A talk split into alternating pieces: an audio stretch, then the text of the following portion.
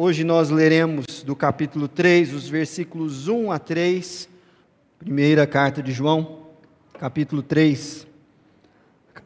A palavra do Senhor diz o seguinte: Vede que grande amor nos tem concedido o Pai, a ponto de sermos chamados filhos de Deus. E de fato, somos filhos de Deus. Por essa razão, o mundo não nos conhece, porquanto não o conheceu a Ele mesmo. Amados, agora somos filhos de Deus e ainda não se manifestou o que haveremos de ser. Sabemos que, quando Ele se manifestar, seremos semelhantes a Ele, porque haveremos de vê-lo como Ele é e a si mesmo se purifica todo o que nele tem esta esperança, assim como ele é puro. Amém. Essa é a palavra do Senhor. Senhor, nossas mentes e corações não estão à altura da excelência do ensino desse texto.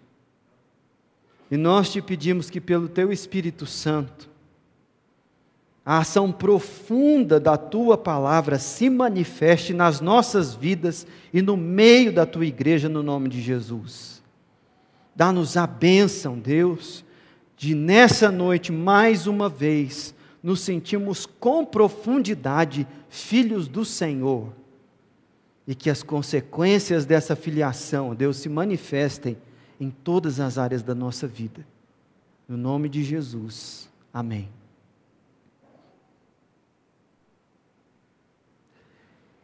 Eu sou o seu pai. Isso foi o que o Vader disse para o Luke Skywalker depois de uma batalha em que ele tinha acabado de decepar a mão direita com um sabre de luz. Eu sou o seu pai. Que momento para descobrir isso, hein? Esse filme foi lançado na década de 80. Na verdade, ele, ele foi lançado em julho de 1980 e já era o segundo filme da trilogia de Star Wars, da trilogia original, e o nome era O Império Contra-Ataca. Esse filme influenciou tanta cultura e viralizou tanto que até o pastor Samuel lançou um livro com base no título do filme o império gnóstico contra-ataca. Quando ele, na sua tese de mestrado, fez referência a uma doutrina muito corrente nos dias de 1 João, que o apóstolo João combate frontalmente no seu, no seu texto da primeira carta. Mas o ponto é que essa, essa realidade de o Vader, que é aquele rapaz que tem dificuldade para respirar, é, e o Luke Skywalker serem pai e filho, é atribuído por muitos analistas do sucesso do filme uma das razões pelas quais o filme viralizou dessa forma. Curioso é que quando George Lucas estava pensando a história, o arco narrativo, ele não inicialmente pensou isso de cara. O próprio George Lucas fala que foi um desdobramento da história que ele decidiu fazer, mas já no meio do caminho. E por que que esse tema se tornou tão importante na narrativa? Porque os dois personagens principais dessa saga, eles são profundamente influenciados por essa relação. E, inclusive, no final, é justamente a relação com o seu filho que faz o Vader bandear do lado sombrio da força para o lado dos Jedi novamente, que ele um dia já havia pertencido. Por que, que eu estou falando disso tudo? Bom, a relação pai e filho é uma relação muito intensa, muito intensa. Contudo, cheia de percalços por conta da queda. Nenhum de nós aqui, nenhum de nós, por mais que tenha nascido num lar cristão, onde você foi criado com pais piedosos, está ou foi isento de crises na alma com relação aos seus pais, com relação ao seu pai. E isso é potencializado num nível assim muito maior se você é filho de pais que não conhecem o evangelho ou que pelo menos não conhecia quando você era criança. Traumas que são carregados dessa infância às vezes vêm com você até hoje. E o sentimento de orfandade? Como é complexo ter que lidar com essa realidade da orfandade, seja pela realidade da morte dos pais, ou pela separação do pai, por exemplo, num divórcio, em que a criança cresce distante dos seus pais, do seu pai. Esse sentimento muitas vezes ele vai ganhando espaço silenciosamente e se manifesta mais tarde em carências, depressões, vícios, instabilidades. E todas essas realidades, elas são muito difíceis de conviver. Até mesmo cristãos que estão há muito tempo na caminhada com Jesus, lutam ferozmente com essa realidade na alma. Agora, a solução para esse conflito, para esse dilema, para essa dor, para essa orfandade, está disponível naquilo que esse texto nos ensina sobre a relação de Deus com o seu povo, a relação de Deus conosco. Deus, nesse texto, mais uma vez, de forma explícita, nos chama de seus filhos. Seus filhos. E hoje eu gostaria de estudar com você a nossa filiação em Deus. Esse texto ele mostra para nós a realidade da filiação. Ele fala sobre a promessa que está embutida nessa filiação. E também nos dá um desafio para uma nova vida a partir dessa filiação. E é isso que eu gostaria de conversar com você nesses próximos minutos na meditação desse texto. Para isso, eu peço que você mantenha a sua Bíblia aberta para que você vá acompanhando o raciocínio do que o apóstolo João está nos ensinando aqui. Ele, curiosamente, inicia o terceiro capítulo fazendo uma exclamação. Ele está exultando no espírito, ele estava, vejam, olhem só que coisa extraordinária. E o que ele diz? Vede que grande amor nos tem concedido o Pai, a ponto de sermos chamados filhos de Deus, e de fato somos filhos de Deus. Olha que coisa maravilhosa. Você já meditou nessa doutrina da adoção?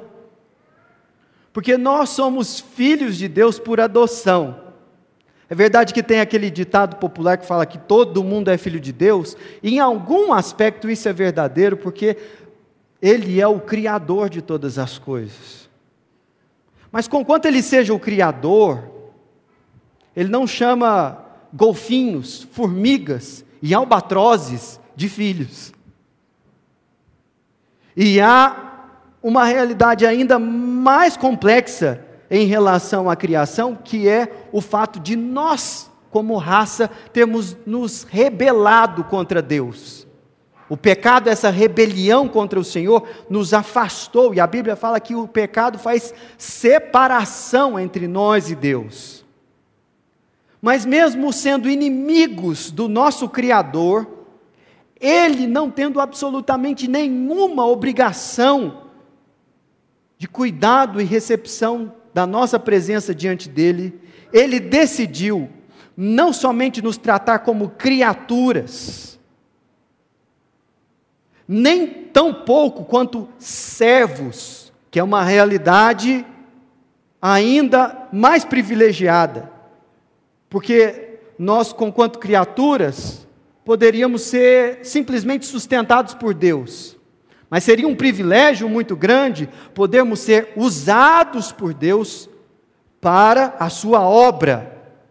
Porque Deus não precisa da ação de ninguém, mas quando Ele compartilha uma missão, Ele dá ao missionário, àquele que recebeu a missão, a oportunidade de participar. Isso seria um privilégio se fôssemos escravos de Deus, nesse sentido, em fazer a sua obra.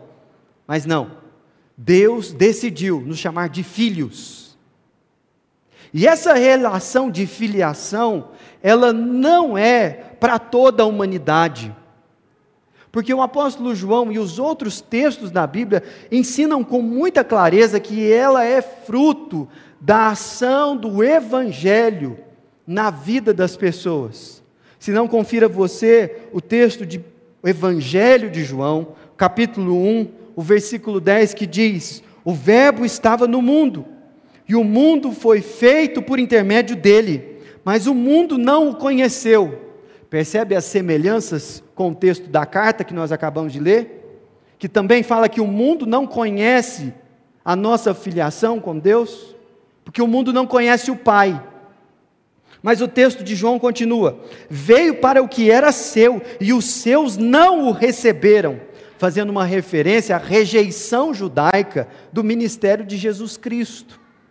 Mas o texto continua no versículo 12, e esse texto é maravilhoso, quando diz: Mas a todos quantos o receberam, deu-lhes o poder de serem feitos filhos de Deus. Percebe que não é uma coisa natural, é um novo nascimento, é ser feito filho, e para isso necessita poder, e não é um poder que emana de nós, mas é um poder que nós recebemos de Deus. E esse poder se manifesta através da fé, porque diz: aos que creram no seu nome, os quais não nasceram de sangue, nem da vontade da carne, nem da vontade do homem, mas de Deus. Isso quer dizer que o nosso novo nascimento e a nossa adoção na família da fé é um ato poderoso da vontade de Deus. Deus decidiu adotar. E não é interessante quando a gente pensa em termos de adoção? Porque a geração de um filho natural no seio de uma família envolve processos que eventualmente podem ser deflagrados sem que marido e mulher queiram. Não queria ter um filho, mas fruto de uma relação sexual, a criança foi concebida e nasceu. Mas um processo de adoção, ele precisa de uma longa e deliberada decisão na mesma direção de acolher alguém no seu lar que não pertence naturalmente a ele. E foi isso que Deus fez conosco. Ele nos fez filho dele. E eu acho maravilhoso o texto da confissão de fé de Westminster, que você pode conhecer melhor no podcast, no capítulo 12, quando fala sobre a adoção. É o menor capítulo da confissão, mas na minha opinião é o mais bonito. Porque ele fala dessa atitude de Deus vir na nossa direção e nos receber como filhos. E em um único parágrafo, o texto da confissão fala de 11, 11 benefícios e liberdades que um filho de Deus goza na presença dele. Eu quero passar por eles só lendo para você ter a dimensão do que significa ser filho de Deus. O texto da confissão diz: "Por essa graça ele os filhos de Deus são recebidos em seu número e gozam a liberdade e os privilégios de serem filhos. E aí faz as contas. São onze. Primeiro, tem sobre si o nome dele. Tem sobre si o nome dele. São chamados pelo seu nome. Recebem o espírito de adoção. Isso é, o Espírito Santo dá testemunho interno de que essa realidade é verdadeira. Tem acesso com confiança ao trono da graça. Tem acesso ao trono da graça. São habilitados a clamar Abba Pai. Quem tem filho aqui sabe que tem um jeito que o seu filho te chama, que você sabe que você tem que largar o que você está fazendo e ir lá. No espírito, é isso que acontece com a nossa alma quando o Espírito Santo gera gemidos inexprimíveis no nosso coração, apresentar diante da presença do Pai. Número 5. São tratados com comiseração. Isso é, aquele olhar paterno que entende as limitações e carências para analisar o contexto de uma ação maldosa. São tratados com comiseração. Seis, são protegidos. Sete, são providos. E oito, por ele corrigidos, como por um pai. Olha que coisa interessante. É privilégio dos filhos de Deus serem corrigidos por Deus.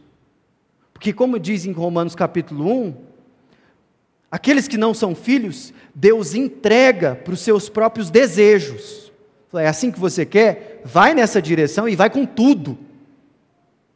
Mas aos filhos Deus corrige. E essa é uma expressão do seu amor. Oito, nove. Nunca, porém, abandonados. Olha que coisa maravilhosa. Dez. Mas selados para o dia da redenção. Isso é, ninguém pode anular ou alterar essa relação, porque essa relação está selada por Deus. E 11, herdam promessas como herdeiros da eterna salvação. Olha que coisa maravilhosa. 11 aspectos da nossa filiação ao nosso Deus e Pai. E a gente poderia pegar cada um desses aspectos e ficar assim, meditando no que significa isso. Mas uma coisa precisa ficar destacada no seu coração.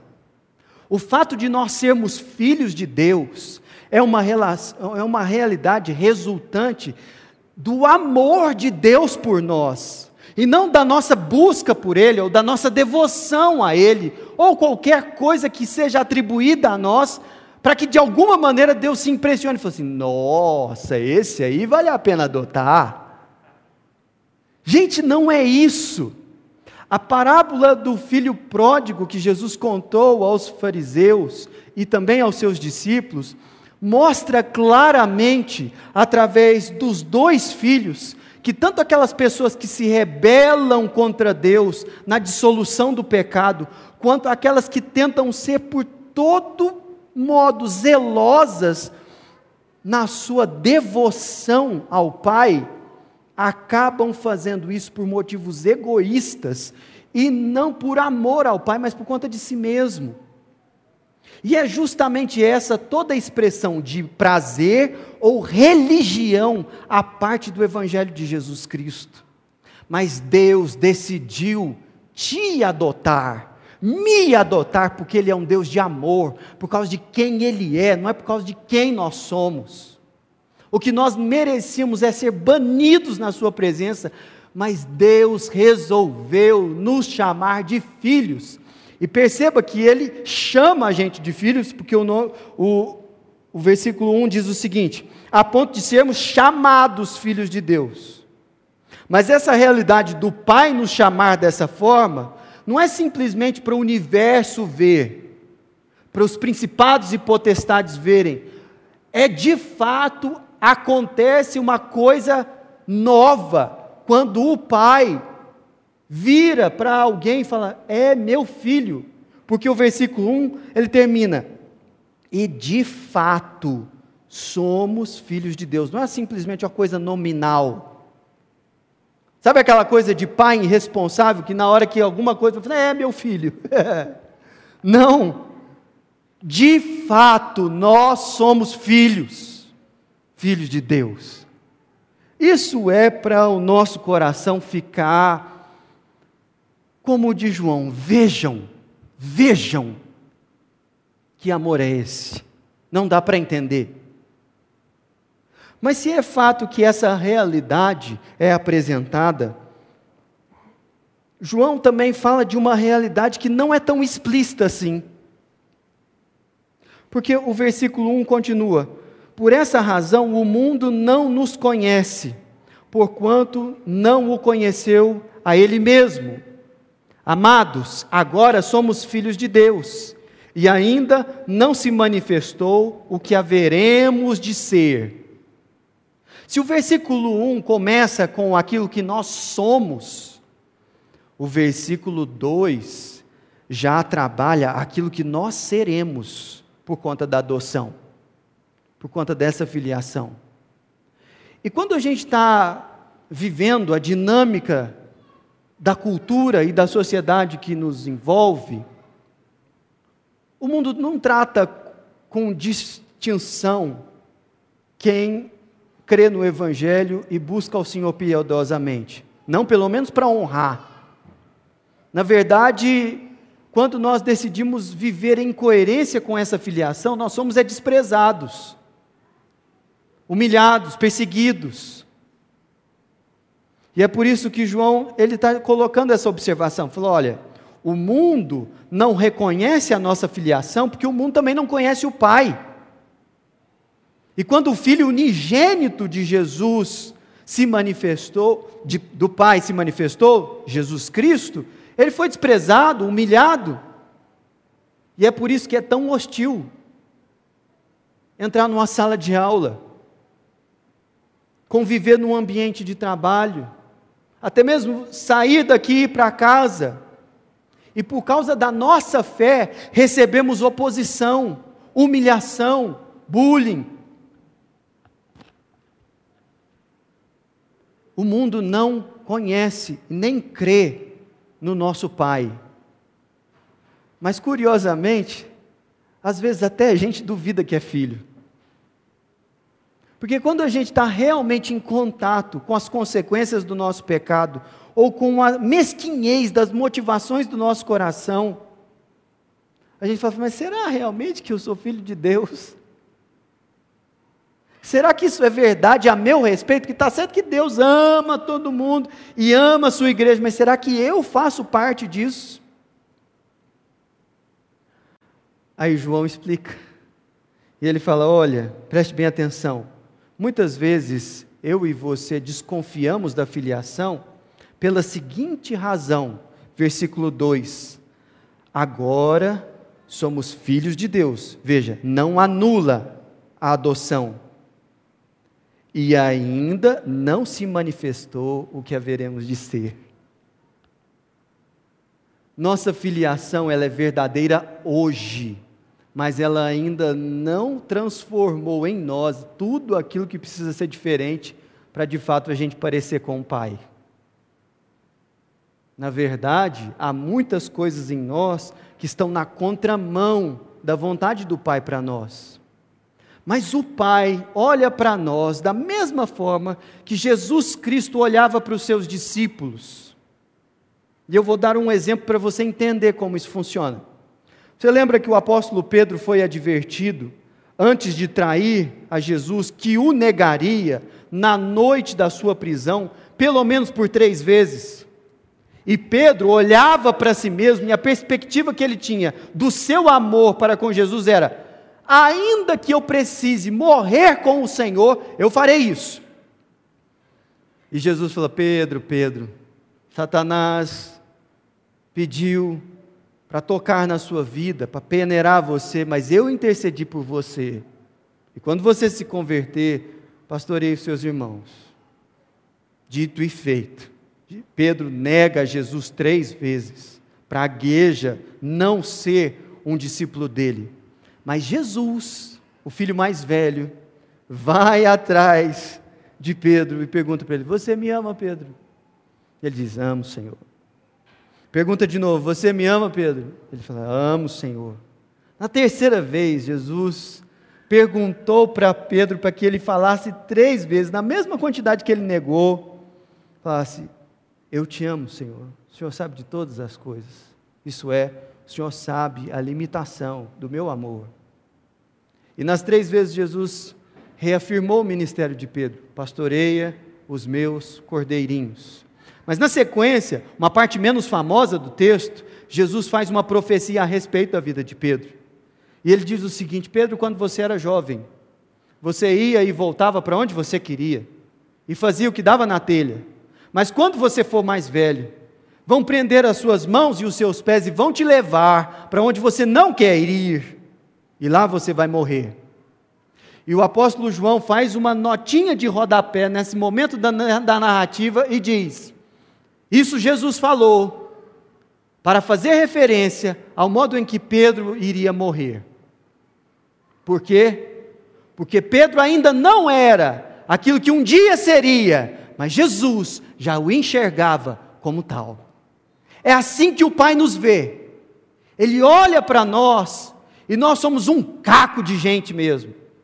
E nos falta muita coisa para nos parecermos com Jesus Cristo, o nosso Senhor. Mas quando Ele olha para nós, Ele olha com esse olhar generoso, que vê não somente o presente, mas, sobretudo, aquilo que nós seremos quando Ele se manifestar. Olha que coisa maravilhosa, que bênção! Saber que esse é o olhar do Pai para você. E é por isso que nós perseveramos na caminhada. Não é porque alcançamos a perfeição, mas porque entendemos que podemos falar como o apóstolo Paulo, deixando as coisas que para trás ficam, nós prosseguimos para o alvo, para o prêmio da soberana vocação que nós recebemos, porque temos uma vocação. E qual é essa vocação? Sermos tal qual Ele é. Glória a Deus. Bendito seja o Senhor por isso.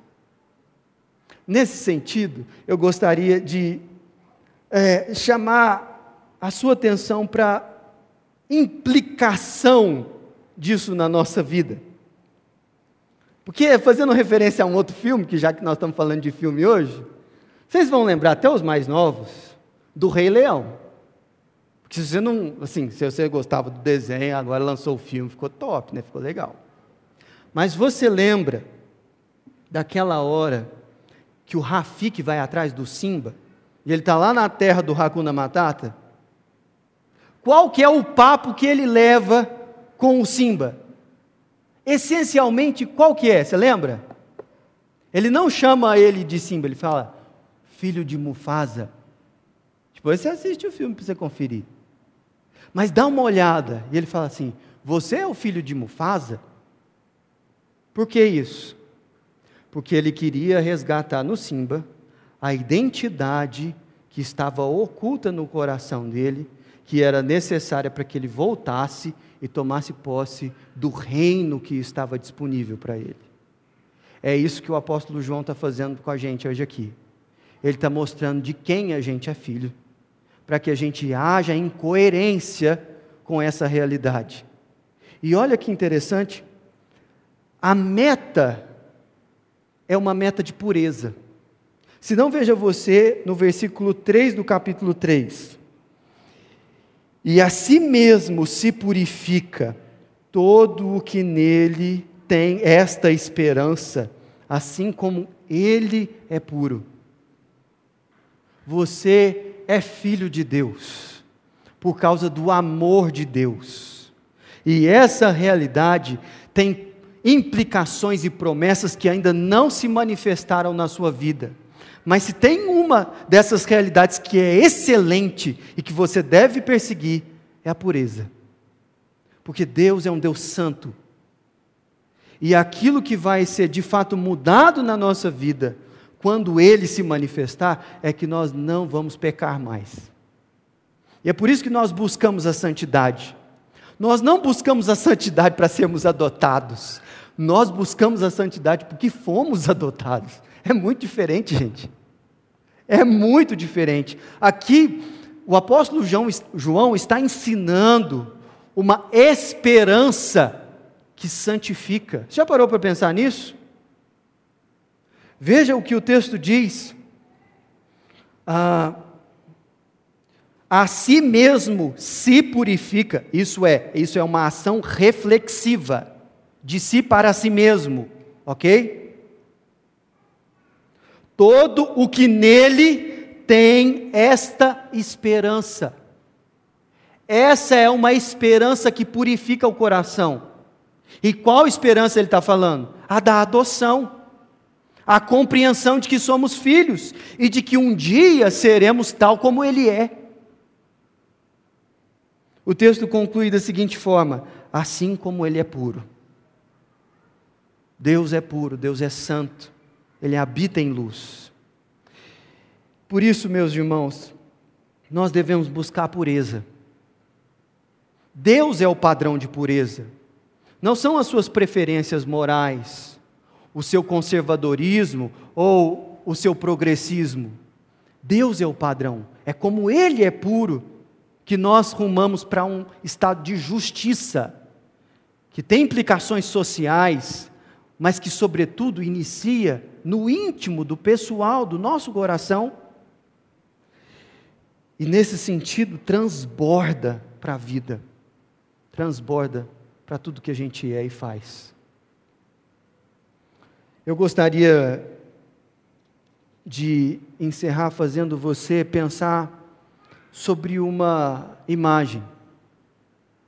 Pense num filho que foi criado numa relação de profundo afeto com o seu pai. E a adolescência vai chegando, e os anos universitários chegam, e eventualmente esse filho vai para longe do pai, onde o pai não está mais tão próximo para regular e conferir o seu comportamento. Porque ele está morando em outra cidade para estudar, se capacitar. O pai está lá, financiando seus estudos, trabalhando para que ele possa se capacitar. Mas chega uma oportunidade de uma realidade que o filho tem certeza que o pai não permitiria. E diante da oportunidade ele titubeia e fala: Não, não vou. Os seus amigos viram para ele e falaram assim: Você não vai fazer porque seu pai não deixa, né? A gente sabe que toda vez você fala bem dele, você é um filhinho de papai mesmo, né? E no íntimo do coração, a resposta do filho é o seguinte: Realmente meu pai não deixaria se ele estivesse aqui, mas ele não está. Mas eu não vou fazer porque ele não gostaria. E isso é mais importante do que ele permitir ou não. Você consegue entender que isso é mais profundo? Não é uma relação entre lei e proibição, é uma realidade de afetos e alinhamento. E é isso que a graça nos constrange a experimentar em santificação e que a lei não pode produzir. Nós obedecemos e buscamos a Deus não simplesmente porque Ele revelou a Sua lei, mas sobretudo por quem Ele é e porque Ele nos ama. E há uma distância enorme disso. Mas é verdade também que quando pecamos, a ofensa é maior.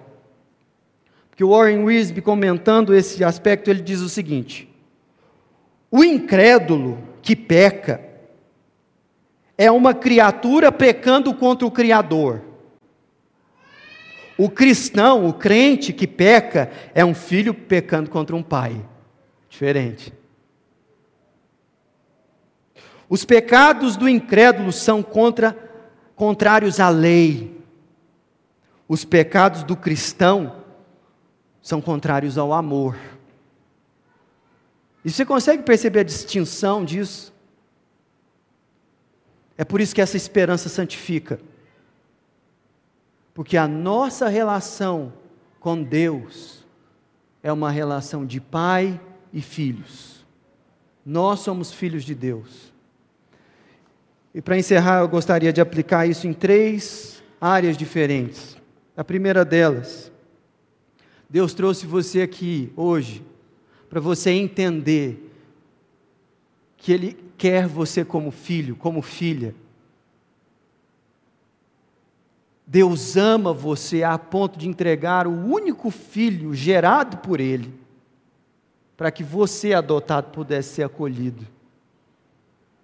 E eu queria que você fizesse uma oração nessa noite que você falasse com Deus e pedisse a Ele: Senhor, se tudo isso que está na Bíblia é verdade, eu quero receber esse espírito de adoção. Eu quero que o Senhor me faça sentir amado filho do Senhor. Porque, meus irmãos, só o Espírito Santo pode produzir isso. E você deve pedir isso a Deus. Peça isso ao Pai.